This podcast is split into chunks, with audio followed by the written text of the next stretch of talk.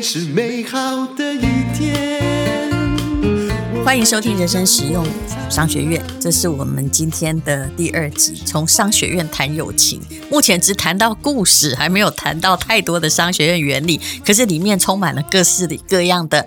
战术没错，哦、这个理论先例被安娜走了，是是吧？所以呢，我们的院长要随时帮大家补充。哎，我是林峰批，在这里还要补充一下。你的故事讲得很精彩，是继续。好，那我们上一集提到哪里呢？我们上一集提到了这个呃，田粉本来是想要去要这个窦婴的一块地，嗯，那结果呢，被人家呃，他的中间人被人家骂回来之后呢，这个中间人并没有把话传给田汾，嗯，这是对的，对就是事缓则圆，然后不要当成去引起你们纠纷的那个人，否则这个万一。新旧行政院长的纠纷一起来，嗯、到最后你会变替死鬼。两个人万一哎又谈拢了，说不不不，黑造谣弄一折哎，嗯、那你真的百口莫辩。所以你刚刚所说的那位吉夫是不是？对，他聪明人，嗯。但是但是呢，这些骂人的话，终究还是传到了这个田汾的耳朵里面，因为有人骂太大声。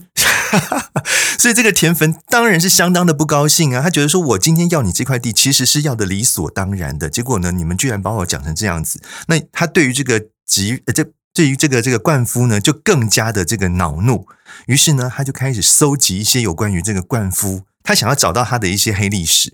哎，没想到还真的被他找到了。嗯，原来这个灌夫家族啊，在这个颍川一带是。一个黑社会恶势力，耶，地方恶霸了，对，望族间恶霸，他专门鱼肉乡民，哎，然后呢，搜刮这个财富，所以呢，导致这个当地的人民非常非常的反感，嗯，常常对他们就是深恶痛绝。那这个呃，田粉掌握到这样子的一个黑历史之后呢，他就跑去跟汉武帝告状。嗯，其实他主要目的是想要除掉这个灌夫。那这个他就问这个汉武帝的意思，对，他本来并没有要搞窦婴呢，没有，他本来没有要搞窦婴，嗯、他是要除掉灌夫。嗯、结果呢，这个汉武帝也很妙，他就说：“哎，你是丞相哎，对吧？嗯，这些事情本来就是丞相分内你就可以处理好的事情，你来问我做什么？嗯，那田汾得到这个答案，宛如得到一把尚方宝剑，他就想说：好，那这一切搞定了，我要处理灌夫，那是易如反掌。嗯，好了，结果呢，没想到。这个道高一尺，魔高一丈。嗯，哎，人家灌夫呢，他也掌握了田汾的一个黑历史。什么黑历史呢？原来在这个汉武帝登基的时候啊，有一个淮南王叫刘安的。嗯，他进京呢，觐见皇上。那结果呢，这个淮南王刘安其实呢，他是有一点心怀不轨的，他是有一些企图心的。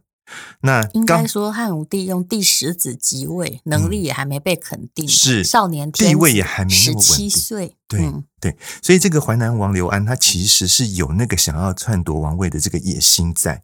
那接待他的就是田汾，田汾知道这个刘安他有一点这样的野心，所以他就故意奉承他，他说：“哎呀，您怎么说也是汉高祖刘邦的孙子。”好，说起来是我们这个武帝的堂堂叔，嗯，哈，那这个我们现在这个少这个少主呢，他也没有子嗣，万一有一天他有个什么三长两短的话，嗯、那您当然就是继位的不二人选啊！哎，这个话也开玩笑，但不要乱讲。当然啦、啊，这话非常的严重哎，是但这个话听在这个淮南王刘安的耳朵里面，这简直简直是心花怒放嘛，嗯、就把这个田汾视为这个心腹。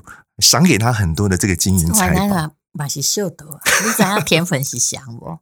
他是他是汉武帝的妈妈的弟弟，讲这种话会诚恳吗？有人胳膊往外弯弯到这地步吗？除非他笨了，好吗？所以啊，这就是很妙啊。好啦，那这段黑历史呢，也不知道为什么就传，就居然会被这个灌夫知道。所以呢，当这个灌夫知道说田汾可能要这个对他不利的时候，他就马上跑去找。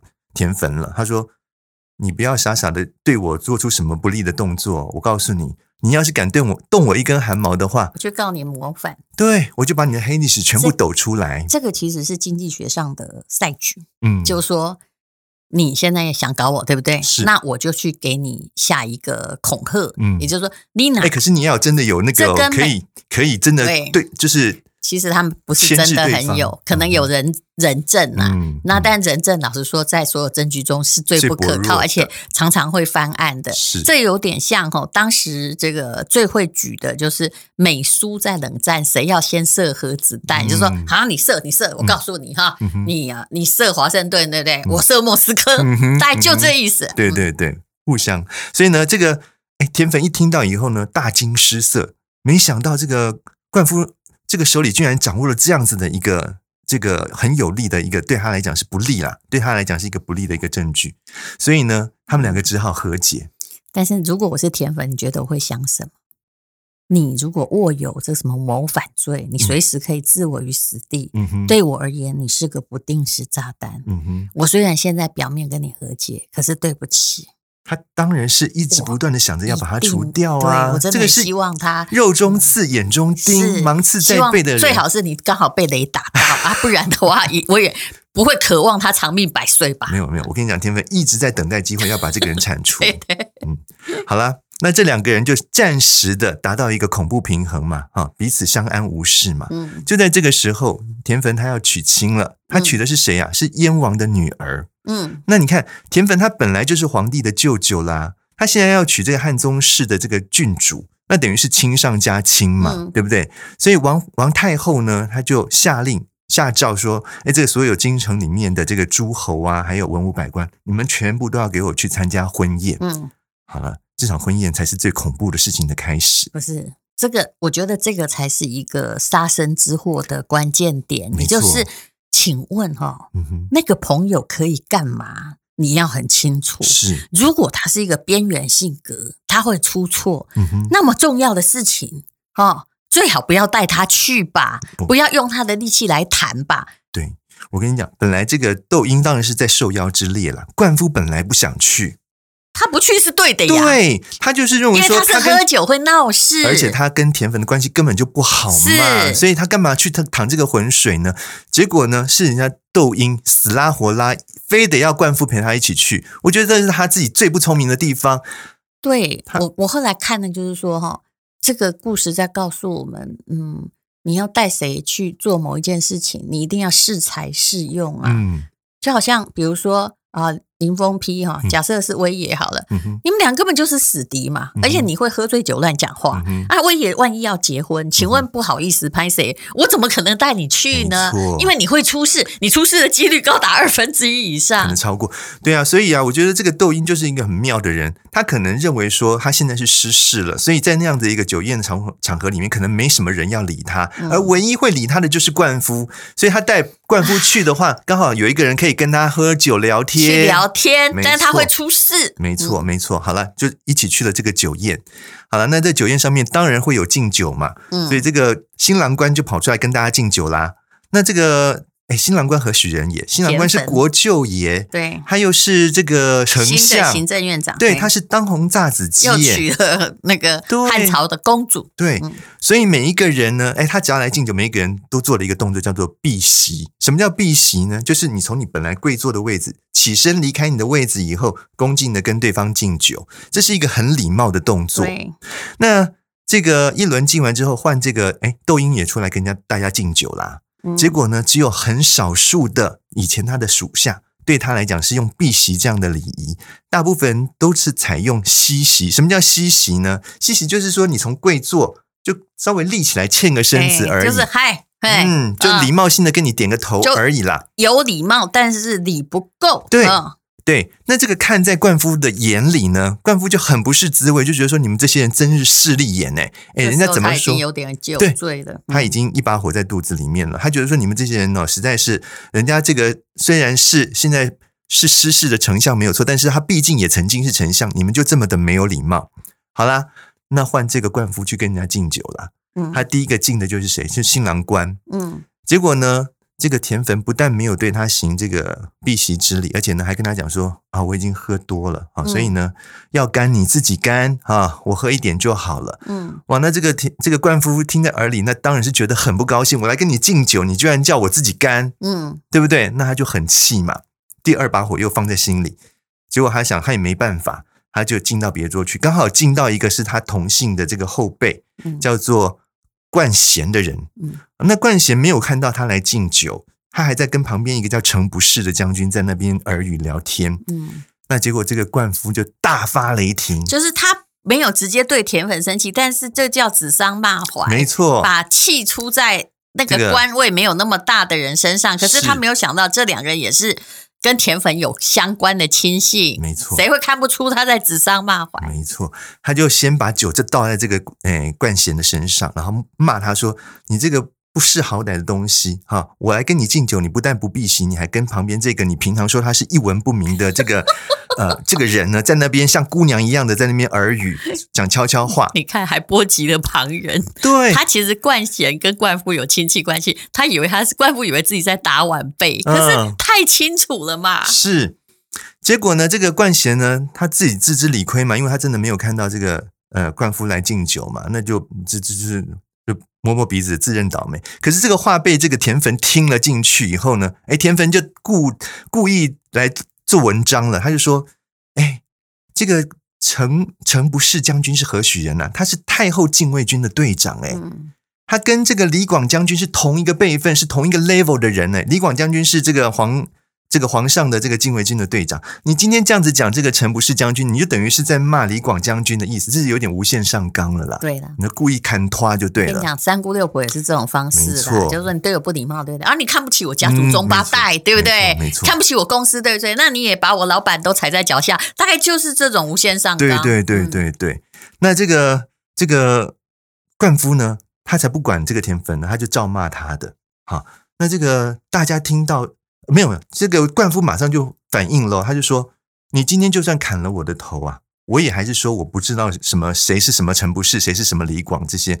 可是话讲的实在是太，我觉得真的是太难听了。对，所以这话你们知道啊，因为你是哎，不好意思，我是在结婚呢。嗯，你是来干嘛？你闹场，没错，整个一定是宾主不欢嘛，啊、婚礼就被你毁了、啊。而且他一次侮辱了这么多的人呐、啊。”对不对？那其他的旁旁边的宾客听到哇，怎么事情闹这么大，就纷纷尿遁的尿遁，借故离开的 借故离开。我告诉你，这时候最聪明的就要走。没错，要是我，我也会走，绝不绝不劝架。嗯嗯，不然你会会卷入斗争。对对对，好啦，那这个田汾呢，他当然是很不高兴。好，那这个这个窦婴看起来更紧张，因为呢，人是他带来的啊，现在惹出这么大一个事情的话，他当然是想要说，那不然赶快拉着灌夫要走。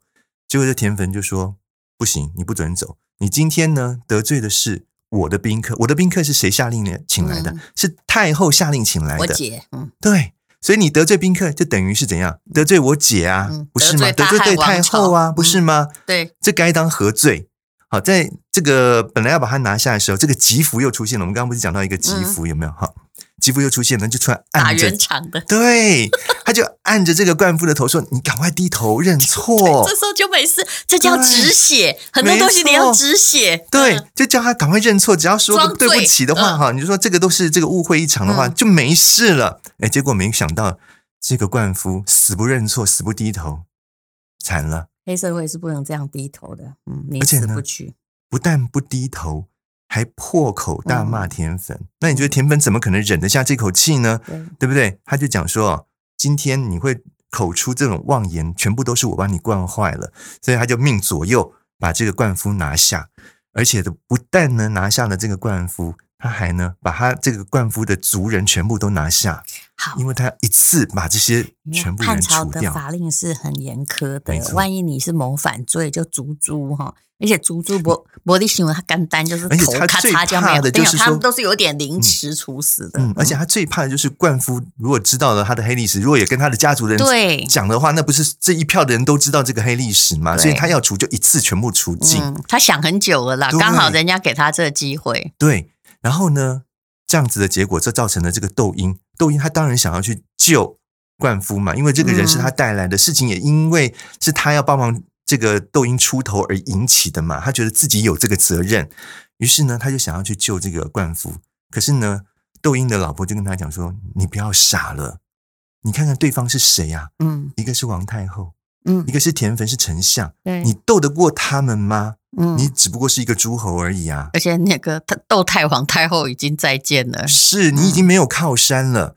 结果他不，他不信，他说：我今天就算是赔上了我这个诸侯的名。”我呢也要去救这个朋友。我觉得他的损害估的太少了。对，我觉得他他的那个，他觉得我评估错误，其实很有义气，就是我大不了丢官，我也要救他。他丢的不是官，后来就丢脑袋。那为什么是丢脑袋呢？嗯、当然，汉武帝也刚好趁这样去铲除他心中祖母的势力。对，然后以来的一个独立。还有汉武帝他娘也很厉害，嗯、他就绝食抗议说：“你欺负我弟弟。嗯”捣毁婚宴，你若不惩罚元凶，对，他用绝食抗议来来来这个要挟这个武帝，一定要把这个嗯冠夫家族处死，嗯、而且不但处死冠夫家族呢，还把这个窦婴也关关起来了。那在这个时候，窦婴为了求自保，其实哈，窦婴应该还不至于。会有死罪，其实他真的也没有什么谋反的这个证据啊。如果说这个救不成嘛，对，太后如果气消了，搞不好就放出来了。就他做了一件很傻的事情，他叫他的家仆把一封当年景帝赐给他的遗诏拿去给武帝看。这个遗诏上面写什么呢？嗯，他写说事有不便。以便宜论上，我觉得我怕大家搞混，我简单的讲这个遗诏啦，得跟跟着免死金牌赶快啦，没错，没错。对公哈，万一因为你们窦家对我们家的那个，因为这是那个景景帝的娘嘛，那对我们家那个这个帮助太多了，嗯、所以等于是给你个免死金牌，你可以拿着这个去跟皇帝讲。可是问题是。当时皇帝是景帝，现在是换了他儿子武帝了，嗯嗯、对不对？一朝君子，一朝天子一朝臣，嗯、那怎么办呢？好，那那那封哈，刚好就是免死金牌，正中下怀。嗯，因为皇宫里面照理说免死金牌要有副本，他没有副本啊。以前的诏书一定有副本，嗯、好，一份呢是给这个当事人留存，一份是存在国史馆里面备查的档案。嗯、结果呢，这个武武帝知道了这个遗诏之后，他马上叫人去国史馆里面查，看有没有备份啊。确认这个遗诏是不是真的，就一查没有。当然，这个历史有很多考据。对对对，这有很多的说法。我们就把它简化了。嗯、总而言之，就是没副本。那、啊、搞不好就是景帝在你家开心的时候写的。没错。好，那可是他不能当官方文书。那后来的副作用会有多严重？答案就是你伪造公文书，没错，伪造皇帝圣旨，你死了。罪对，那个是要腰斩弃市之罪耶。不拿还好。对呀、啊，就再见了。是。就是那年年底的这个痘印就被被因为矫诏的这个罪名呢被杀了以后，嗯，好就，但是呢，其实田汾的下场也没很好哦，嗯，好，这个窦婴死后大概三四个月吧，他就发疯暴毙了。很多人就是说是鬼魂缠身，窦婴跟灌夫这两个人来报复。是，所以我想请这个院长帮我们开示，就是说，你从这个故事当中讲完了可以结束。没有啦，就是说，我们从这个朋友的道义，对不对？你看这两个人，一个是为了朋友出头而招致死罪的嘛，一个是为了救朋友而自己本身也惹上了这个杀身之祸嘛。我觉得，对吧？第一个就是说哈，如果你要用气管原理是叫什么人去做什么事，嗯、你自己要有世人之名。是，比如说会喝醉酒的就不适合去参加仇人的婚宴，对不对？你叫他呢那天赶快出去旅游哈，也算他对他很好。干嘛把事情搞得这么糟？嗯、这就跟公司一样，你要有一个员工，他明明不会待客，我觉得你偏偏叫他去应付你最主要的客户，他明明一直得罪人，而且动不动有的人有那种极端性格，你知道？嗯、平常呵呵，可是突然出现什么事的时候，他会破口大骂人，他管你是谁的？对，他那个情绪可能理智线一一下子突然断掉，你知道吗？就这个六亲不认了。就我其实哎，也有这种经验，就是。明明他不适合当服务，不能当窗口，你为什么要派他去得罪人呢？对对对，那这是第一点呐、啊。嗯、那第二点就是说哈，其实有的时候哈，你要懂得开玩笑跟当真哦。我真的很怕那种什么都很认真，但我小辉哥，哎，比如说你很生气的跟一个朋友说，我男朋友不是东西，他竟然有小三，他怎么会这样？嗯、哇，有的那个闺蜜哈，这你陪她骂一骂就算了，嗯、有的闺蜜还说哈。我去叫人去扁他，他还真去扁呐、啊！那就真的是把这个人家只是可能一个小小抱怨，你把他当真了，扩大化，无限上纲。所谓道义哈，到底要不要两肋插刀？其实我跟你说，我觉得不用哎、欸。嗯，嗯，有的朋友不是要你两肋插刀，因为你会坏事。嗯，你只要听他的倾诉，嗯、听完你要选择这个是是不是你的代志。还是他该解决啊？那如果该解决的，请赶快还给他，放在一旁，嗯、你不要做的比他多。嗯，嗯这就有很很好像，就是很多男女朋友或夫妻会发生这样的事情，女生哈，她就会 complain 说，我们那个同事真是混蛋啊，这个呃，老板也是王八蛋，然后点点点点点。但是很多男生有时候太义愤填膺，就跟他说，我替你去教训他，或者说他怎么可以这样，你就要怎样，我教你什么的。哎，讲到最后什么？明明我一番好心，女友或太太翻脸了，嗯，因为他没有，他是在倾诉。对，有时候他只是吐苦水，结果你太过于同仇敌忾了，你知道吗？就你反而是超过了本来人家那个人所希望你做的事情了，你已经。做得太 over。后来我就有一个建议，这是男性跟女性的不同。我就有一个建议给那个男性，就是说，如果你的女朋友或太太跟你倾诉谁谁谁不是好人，那你听听就好了，但也不要指责女性的错误，因为女性只是在拉同盟，她在玩那个，你跟我同一国，你了解就好。其实我会自己去解决，而不要这个替他强出头，也不要指责他不好，否则的话你会发现，嗯。不然你就给他一句话啦，嗯、就是很多男生心里是 OS，尝过几次的苦头就会这样想，嗯、就是如果你真的要解决事情，你再找我、嗯、啊，不然请去找你的姐妹淘，因为男性不是一个很好的倾诉的对象，没错没错。但是商场上也是这样，没有永久的朋友跟敌人。嗯，如果你不要对 A 厂商埋怨 B 厂商，我告诉你这件话会，这件事一定传得出去。嗯嗯。好，这就是我们从哈这个汉朝的一个故事啦，可能大家还蛮陌生的，但是今天林峰皮医师把它讲得很好，就是甜粉跟窦婴和灌夫，明明三个本来应该可以不错的朋友，搞到你死我活，三个都死，全部都死了，嗯、对，这叫边缘策略。那请大家一定要谨慎哦。谢谢你收听人生实用商学院。